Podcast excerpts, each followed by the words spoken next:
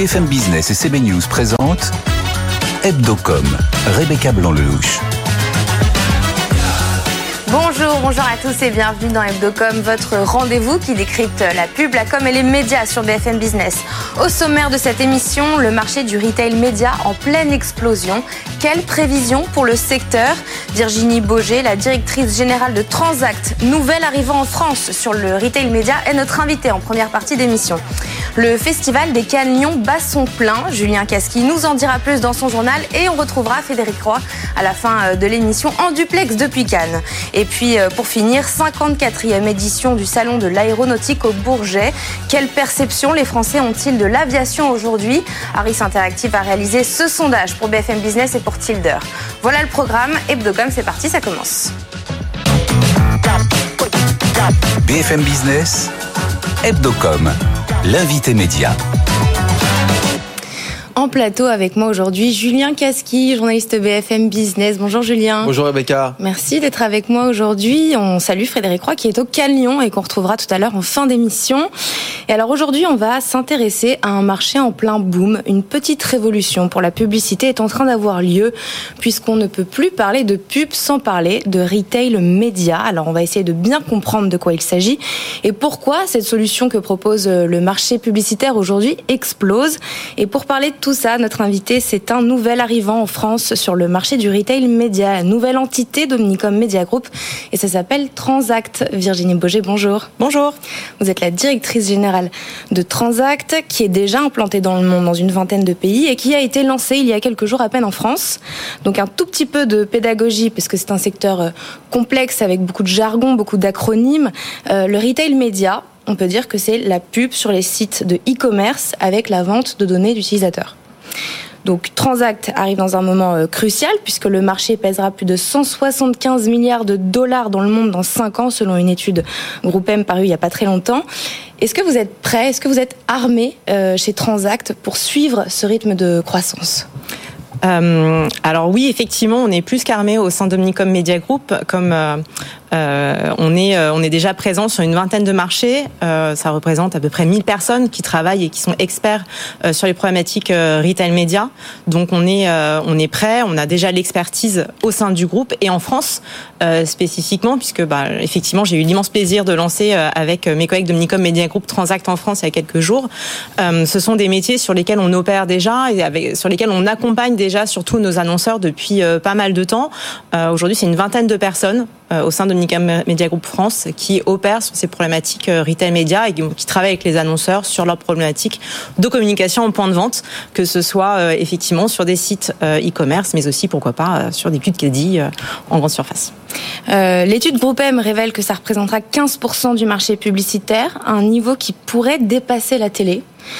si les annonceurs investissent autant sur le retail média, est-ce que c'est vraiment au détriment de la télé ou est-ce que c'est au détriment d'autres choses je ne suis pas sûre que ce soit au détriment euh, de quoi que ce soit. Euh, en tout cas, j'ai pas euh, exactement la légitimité sur la partie télé, donc je vais, je passerai plutôt la main à, mes collègues qui sont experts sur ce sur ce média. En revanche, ce qui est sûr, c'est que le retail média, c'est un, un, média qui est très spécifique et qui a des qualités qui lui sont propres. On est au plus proche de l'acte d'achat.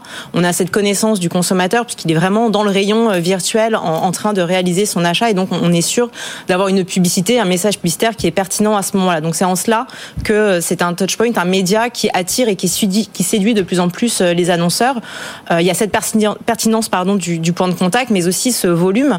Euh, voilà, on va pas refaire l'histoire du, confinement et comment on est tous devenus e-shoppers finalement lors de ces dernières années. Mais non seulement on a la pertinence du point de contact, mais on a aussi la, la puissance. Aujourd'hui, les sites de e-commerce, ce sont de véritables carrefours d'audience. Donc, ça vient vraiment cocher à pas mal de cases euh, pour nos annonceurs. Euh, à ce moment-là, le budget qui est investi dans le retail média aujourd'hui euh, est pioché dans le budget qui aurait pu être investi dans le marketing direct, par exemple, ce qui veut dire le marketing en boutique directement et mettre les, les, les, produits en tête de gondole, par exemple, des rayons. Alors d'où provient ce d'où provient le, le, budget euh, retail média euh, côté annonceur? Je pense que ça dépend aussi euh, énormément d'une problématique annonceur à l'autre. Effectivement, pour certains peut-être que ce sera la télé, peut-être que ce sera plutôt d'autres points de contact digitaux. Pourquoi pas des accords trade, puisqu'on sait que les industriels, les industriels et les enseignes échangent et on entend beaucoup parler actuellement pour fixer les volumes, les prix, les promotions, etc. Et euh, au sein de ces accords, parfois il y a du média, donc qui fait partie de ces accords entre industriels et euh, et marques. Et peut-être que ça peut être des, euh, des, des, des vases communicants en fait entre ces différentes enveloppes budgétaires, c'est-à-dire qu'on vient apporter la couche d'expertise média à des budgets qui étaient qui étaient opérés uniquement dans un dans un objectif de mise en avant en magasin. Et donc voilà, il y a peut-être des, des vases communicants de, de cette manière-là. Donc il n'y a pas de règle absolue en fait. Il n'y a pas de règle absolue. En tout cas, la, la télé n'a pas à avoir peur, en tout cas pas peur de transact dans un premier temps. Julien euh, Pourquoi vous avez lancé Transact euh, en France euh, alors que ça existe déjà de, dans 20 pays Rebecca l'a rappelé? Ouais. Pardon. Pourquoi avoir lancé que maintenant? C'est ça ma question. Ouais. Euh, alors, on a euh, on a officialisé ce lancement euh, là il y a quelques jours, euh, mais ça fait plusieurs années maintenant que nos experts existent et travaillent au sein de au sein de l'agence sur les problématiques e-commerce. Au sein des agences, on a une forte digitalisation des, des points de contact et donc des médias qui sont activés et qui sont présents au sein des plans médias pour nos annonceurs et ce depuis pas mal d'années maintenant. Et, et la force du digital, c'est la capacité de c'est tous ces indicateurs euh, qui, euh, qui émergent avec lesquels il faut composer pour optimiser ces plans médias. Ben, en fait, aujourd'hui, les experts Transact, ce sont des experts qui proviennent du digital, de la performance et qui sont donc tout à fait à l'aise pour, euh, pour opérer avec talent ces nouveaux métiers ces nouveaux médias. Et en fait, aujourd'hui, on pense que c'est le bon moment de le lancer, d'officialiser, parce que ce qu'on ressent, c'est que ce marché il est en pleine ébullition. Il y a des nouvelles offres qui, apparaissent toutes les semaines, de nouveaux formats, des nouveaux indicateurs. C'est un, métier où il y a tellement de jargon. Euh, et en fait, on ressent ce besoin côté des annonceurs d'une véritable boussole en fait de comment. Euh, je sais que je dois m'y mettre moi en tant que marque, mais je sais pas tellement euh, comment m'y prendre. Et donc, on, veut vraiment formaliser cette offre, formaliser notre accompagnement pour permettre à nos annonceurs d'accélérer et, et, être un véritable voilà phare dans la nuit sur sur ces nouveaux métiers. Et pourquoi pas plus tôt? Pourquoi pas plus tôt Parce qu'on a pris le temps en fait. Euh, on a pris le temps de euh, réfléchir à notre offre, à la manière dont on voulait. Euh, euh, voilà, on voulait pas juste rhabiller quelque chose qui était euh, qui était existant. Donc aujourd'hui, on accélère. Vous parliez de, on, on peut se parler de, de Lyon et, et, de Cannes, de, des annonces qui ont été faites -hmm. cette semaine avec ces nouveaux partenariats structurants. Donc on a une réelle accélération. Et aujourd'hui, pour accélérer, on voulait vraiment se donner les moyens et donc avoir, avoir cette structure en tant que telle et, et bien identifiée. Alors quid de la techno qui est utilisée chez Transact pour la récupération de data. Est-ce que vous pouvez nous expliquer un petit peu comment ça marche? Vous avez créé un compte euh, auprès euh, d'une enseigne de grande consommation pour faire vos courses hebdomadaires ou mensuelles. Euh, L'enseigne me laisse diffuser ma publicité auprès des personnes que je pense être intéressées par mes produits. Mais en aucun cas, c'est moi qui maîtrise ces données et je peux en aucun cas transférer cette donnée, la prendre et la transférer à un autre annonceur. Donc non, on le fait complètement dans le respect des, des données des internautes, bien sûr. Euh, Est-ce que euh, parmi vos clients, c'est déjà le cas dans d'autres pays Est-ce que des clients dépensent plus en retail média qu'en pub sur des médias traditionnels?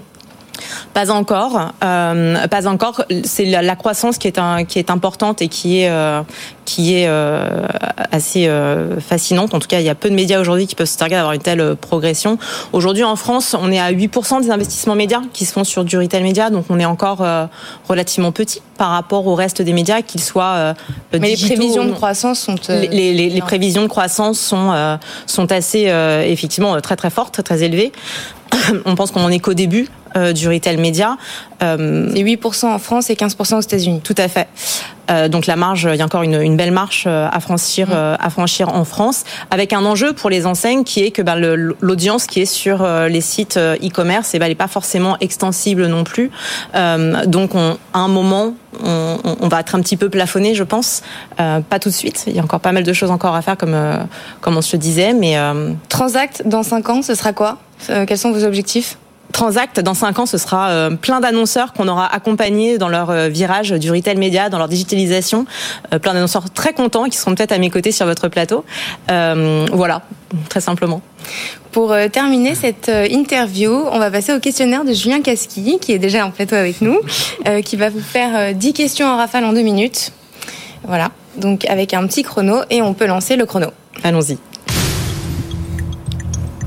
Allez, première question, euh, Virginie Boger, votre support de pub préféré Les réseaux sociaux. La principale différence entre une agence de pub américaine et une agence de pub française La créativité. Les Pour les agences... agences françaises, probablement un peu moins de moyens, donc plus créatifs. Omnicom en trois mots. L'agnosticité, euh, l'exigence, mais aussi la bienveillance. Amazon ami ou ennemi Ça dépend des jours. En tant que consommateur, elle est amie. La télé linéaire est-elle morte il y a beaucoup de challenges, allez challenger. La principale force du retail média par rapport aux autres formes de publicité La pertinence du point de contact pour le consommateur. Démanteler euh, l'activité de pub en ligne de Google en Europe, bonne ou mauvaise chose La réponse est compliquée. Euh, il y a beaucoup d'enjeux derrière, euh, derrière cette question. en tout cas, elle mérite clairement plus que quelques secondes. Avec le digital, l'âge d'or de la pub devant ou derrière nous Devant, bien sûr devant. Euh, l'intelligence artificielle dans la pub menace ou opportunité Opportunité. Pourquoi parce que euh, c'est un nouvel outil avec lequel euh, il faut jouer, avec lequel il faut s'approprier. En fait, c'est une technologie et du coup, du coup, voilà, ne, pas en avoir peur, au contraire, l'embrasser et, ouais, réveiller la créativité. En fait, qu'est-ce qu'on peut en faire? Et puis pour terminer, est-ce qu'il y a une question qu'on vous a pas posée pendant cette interview que vous auriez aimé qu'on vous pose? Oui. Laquelle? Euh, demandez-moi euh, comment on fait pour devenir une star du retail média aujourd'hui en France? Comment fait-on pour devenir une star du retail média aujourd'hui en France?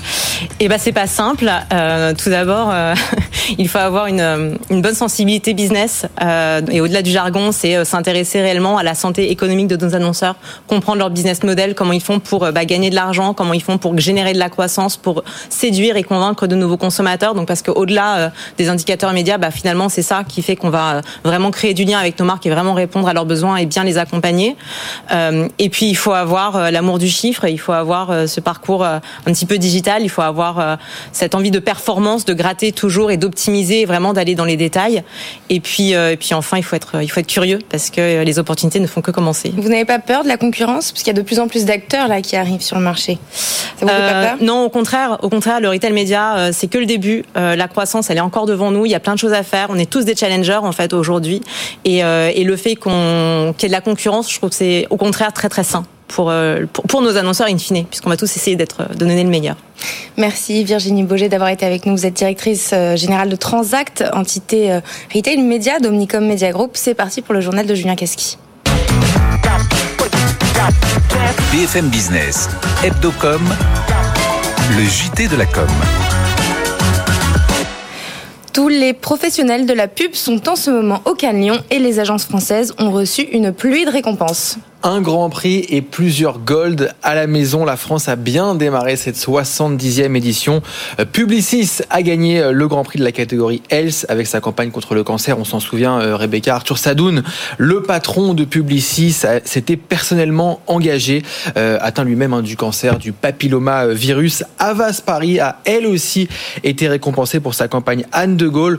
L'agence avait rebaptisé l'aéroport Paris-Charles de Gaulle lors de la journée internationale des personnes handicapées en hommage à la fille du général, a été atteinte de trisomie 21. En 2022, la France était arrivée quatrième des pays les plus primés. La tech française Criteo, spécialiste justement du retail média, a reçu une amende de 40 millions d'euros de la CNIL. L'autorité de régulation lui reproche un manquement au traitement des données personnelles. Criteo n'aurait pas vérifié le bon consentement des utilisateurs. L'entreprise fait appel de cette décision. Virginie euh, vous vous positionnez comment chez Transact euh, face au RGPD quand vous entendez ce genre d'affaires euh, Alors on se positionne surtout comme des, experts du média. et pas des experts des, réglementations. en revanche, on a plus qu'à cœur de les respecter. donc, on fait appel à nos services juridiques, mais aussi et surtout, parce que c'est avant tout l'annonceur qui est concerné, sur le service juridique de nos annonceurs. On veut prendre aucun risque pour, pour nos annonceurs et pour leurs clients, bien sûr. On poursuit justement dans le retail média. Euh, M6 c'est lié à Carrefour et plus précisément avec Carrefour Links, la nouvelle plateforme de retail média euh, du distributeur. Objectif pour M6, utiliser les données d'achat, utiliser les données d'achat collectées par Carrefour pour mieux cibler les publicités adressées aux utilisateurs d'M6, donc sur Sixplay par exemple, ou en télé segmentée. Parmi les annonceurs qui ont déjà signé avec la régie de M6, Charal, Montblanc, Tassimo ou euh, Sanseo. Canal Plus veut lui grandir en Asie. Il annonce une prise de participation de 26% dans une des principales plateformes de streaming asiatique, l'opérateur hongkongais Viu. Montant de l'opération 200 millions d'euros. Viu propose une offre de contenu euh, coréen important contente et revendique 12 millions d'abonnés payants. Monoprix a une nouvelle agence de création et elle s'appelle Rebecca? De Good Company. De Good Company, elle succède à DDB après plusieurs mois de compétition avec ce nouveau budget. De Good Company va mécaniquement grossir et devoir déménager. Elle réalise 10 millions d'euros de chiffre d'affaires. Et de Good Company a raflé deux Silver Lions pour le site d'action. Et comme chaque semaine, on termine ce journal par notre campagne chouchou, par la campagne validée par Evdocom de la semaine. Et cette semaine, après Burger, Burger King la semaine dernière, on a choisi celle de McDo. Et oui, car euh, le groupe de restauration euh, rapide collabore avec le DJ euh, français et international DJ Snake. Depuis cette semaine, McDo propose un menu spécial dans tous ses restaurants au nom du DJ pour une durée de trois semaines au programme. Un double cheeseburger, des frites, un coca et un sundae et bien sûr un spot télé avec un DJ Snake pendant un concert qui ouvre la foule en deux pour faire passer un livreur avec son menu préféré.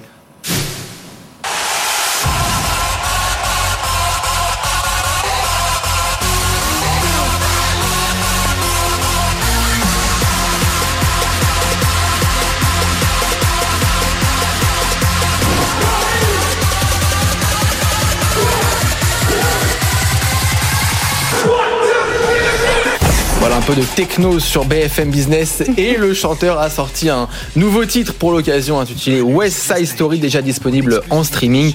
Le spot est lui déployé en télé et sur tous les réseaux sociaux. Il a été conçu Rebecca par DDB. Encore, DDB Paris. Merci Julien pour le journal. Merci encore Virginie Boger d'avoir été avec nous. C'est parti pour le Focuscom. BFM Business, Hebdocom, le Focuscom. Le salon de l'aéronautique au Bourget de retour après 4 ans cette semaine. 158 avions exposés, 2500 exposants de 50 pays, 300 startups et 320 000 visiteurs sont attendus cette semaine au salon. Et à l'occasion de cette 54e édition, on a voulu se demander comment les Français perçoivent le secteur de l'aviation aujourd'hui et quels sont les éléments qui peuvent les dissuader à prendre l'avion pour voyager. Réponse, 4 Français sur 10 peuvent renoncer à prendre l'avion pour des raisons économiques assez loin finalement devant les considérations euh, pratiques ou écologiques. Harris Interactive a réalisé ce sondage pour BFM Business et pour Tilder. Pour en, parler en plateau avec nous, Jean-Daniel Lévy, bonjour. Bonjour. Vous êtes euh, président délégué Harris Interactive France et Mathias Léridon, bonjour. Bonjour. Vous êtes euh, président de Tilder. Jean-Daniel, je commence avec vous. C'est donc principalement pour des raisons économiques que les Français peuvent renoncer à prendre l'avion. Hmm. Assez logique, surtout en ce moment, mais dans l'ensemble du sondage, plus de la moitié des Français ne renoncent pas à l'avion finalement. Oui, c'est ça. En fait, euh, globalement, il y a aujourd'hui euh, une crispation qui peut exister lorsqu'on regarde les médias d'un point de vue général. On a l'impression en fait que les Français ne veulent plus du tout de l'aviation, que globalement euh, ils vont le faire, ou en tout cas s'ils le refusent, c'est essentiellement pour des questions écologiques et environnementales ou de responsabilité. On voit à travers cette enquête et on voit même à travers les pratiques que globalement la dimension budgétaire constitue le premier aspect mm. de crispation de la part de de, nos compatriotes. Et c'est assez frappant de voir que ça traverse quasiment toutes les catégories de population, que ça traverse évidemment beaucoup plus les jeunes que mm. euh, les personnes âgées, que ça va être de nature à pouvoir travailler plus les personnes qui sont issues des catégories populaires que des catégories supérieures, mais que comme le sujet de l'inflation qui a tendance à être présent dans tous les actes de consommation de la vie quotidienne. Et de toutes les catégories de population. Et de toutes les catégories de population, on voit bien qu'il y a cette forme de crispation qui existe, oui. Mathias, le mot de la semaine au Bourget, pour ceux qui ont suivi, le savent, c'est décarbonation. Et pourtant, seuls 24% peuvent renoncer à prendre l'avion pour des raisons écologiques. Mais est-ce que c'est peu ou est-ce que c'est déjà beaucoup? Alors moi, j'aurais tendance à dire que le débat sur euh, la contribution négative du transport aérien au réchauffement climatique, il a tout changé et rien changé. C'est-à-dire Tout changé parce que la réalité, c'est qu'en fait, il y a. Alors, je vais commencer par rien changer. Rien changé. Pourquoi? Parce que quand on regarde en fait les chiffres, ce que dit Jean-Daniel, il y a quoi? Il y a 15% des Français qui ont renoncé déjà à au moins une fois à un déplacement en avion pour des raisons écologistes. Donc globalement, ça n'a pas changé grand-chose, mais ça a tout changé. Pourquoi? Parce que ça a changé la perception de la culpabilité des Français par rapport au déplacement en avion. Il y en a quand même plus euh, d'un quart qui disent ah oui je suis un peu coupable quand je prends l'avion. Ça a changé le discours et la communication de tous les acteurs du transport aérien.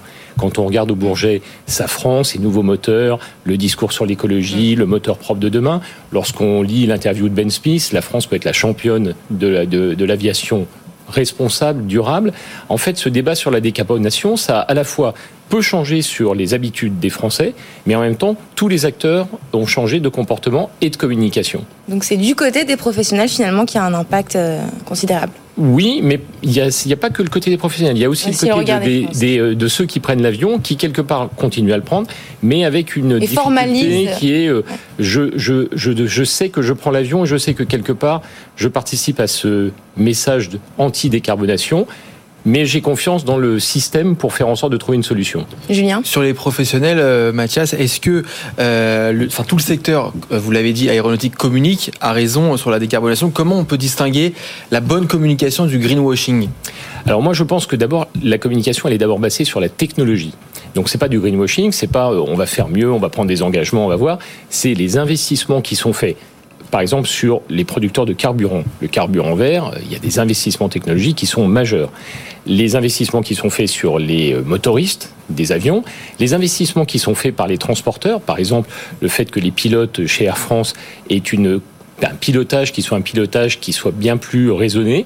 Par exemple, ne faire euh, n'ouvrir un moteur pour aller jusqu'à la piste d'envol au lieu d'avoir les deux qui sont allumés. Donc il y a plein de choses qui sont en train de se faire qui ne sont pas du greenwashing, c'est de l'investissement technologique.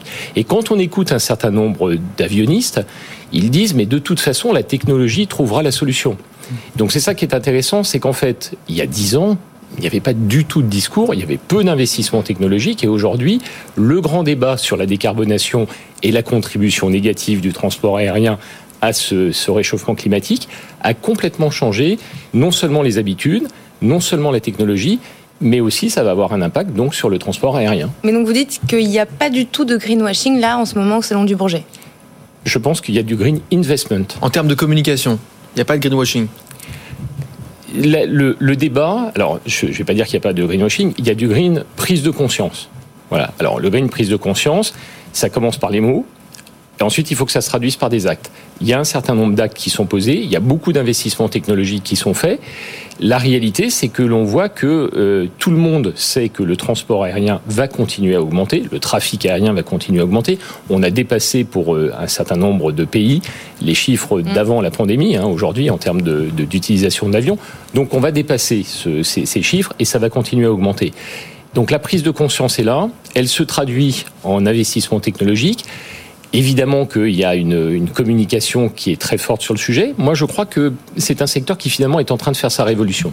Julien euh, Alors pour Jonathan Lévy, est-ce que vous voyez dans l'opinion française euh, ce sentiment du fly shaming, la honte de, voler euh, est-ce que vous voyez ça dans l'opinion? Euh, Honte, c'est exagéré. Euh, interrogation ou euh, culpabilité d'une part des Français, la réponse est oui.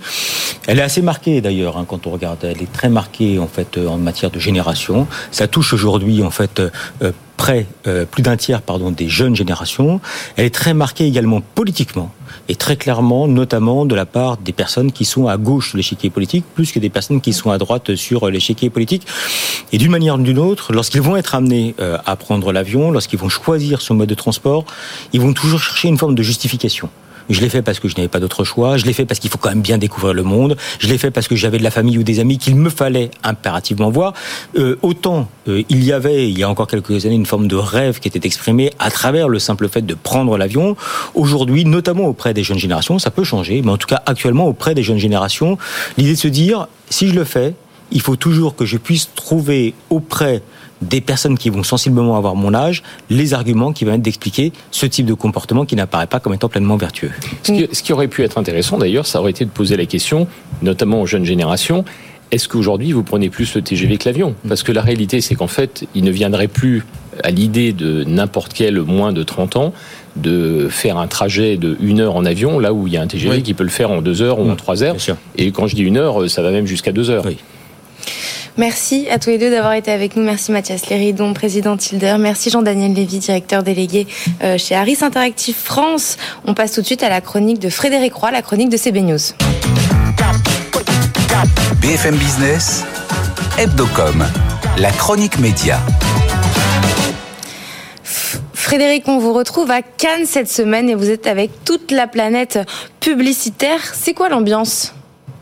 Oui, Rebecca, je suis en effet au Cannes Lions, au Festival de la créativité, qui est en quelque sorte le sommet mondial de la publicité. Pendant une semaine ici se retrouvent les plus grands groupes publicitaires du monde, les WPP, les Havas, les Publicis et les autres, mais aussi des agences de taille plus modeste euh, venant du monde entier, les producteurs, toute l'activité publicitaire se trouve ici à Cannes pendant ce moment. Et pour répondre à votre question, l'ambiance est plutôt pas mauvaise euh, parce que en dépit d'une conjoncture publicitaire, effectivement, d'une conjoncture économique euh, un petit peu difficile euh, en ce moment, euh, l'ensemble du marché est plutôt optimiste sur la façon dont les affaires se présentent.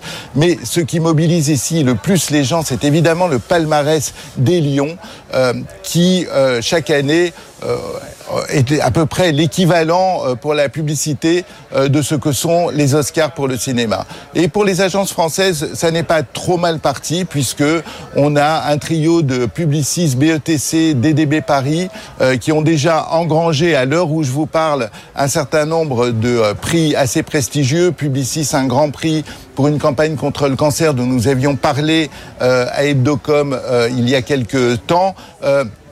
DDB Paris euh, pour une belle campagne moto, BETC entre autres pour euh, euh, des campagnes Lacoste qui ont déjà été primées par ailleurs. Et ne doutons pas que, que ça n'est pas terminé. La France conservera sans aucun doute sa quatrième, sa quatrième place dans le classement mondial des nations publicitaires. Et c'est très important car la créativité publicitaire, les lions, ce ne sont pas simplement des moments d'autocongratulation, ce ne sont pas simplement pour les euh, créatifs un moyen de, booster leur carrière, ce sont aussi euh, la sanction des campagnes les plus efficaces. En effet, cette semaine, l'ACC, euh, l'association des, agences conseils en communication et Kantar ont présenté une étude tout à fait intéressante qui prouve que euh, les campagnes les plus primées sont aussi celles qui font le mieux vendre, qui améliorent l'image de marque, qui sont les plus efficaces. Et c'est extrêmement important pour cette industrie. Maintenant, je vais répondre très honnêtement à votre question. On travaille énormément à Cannes, mais il est vrai que l'ambiance n'est franchement pas désagréable. Bon, bah, très très bon euh, Cannes Lions, Frédéric. Merci à tous de nous avoir suivis. Rendez-vous euh, la semaine prochaine, même heure, même endroit, mais surtout en replay sur toutes nos plateformes et nos réseaux sociaux. Très bon week-end sur BFM Business. Hebdocom sur BFM Business.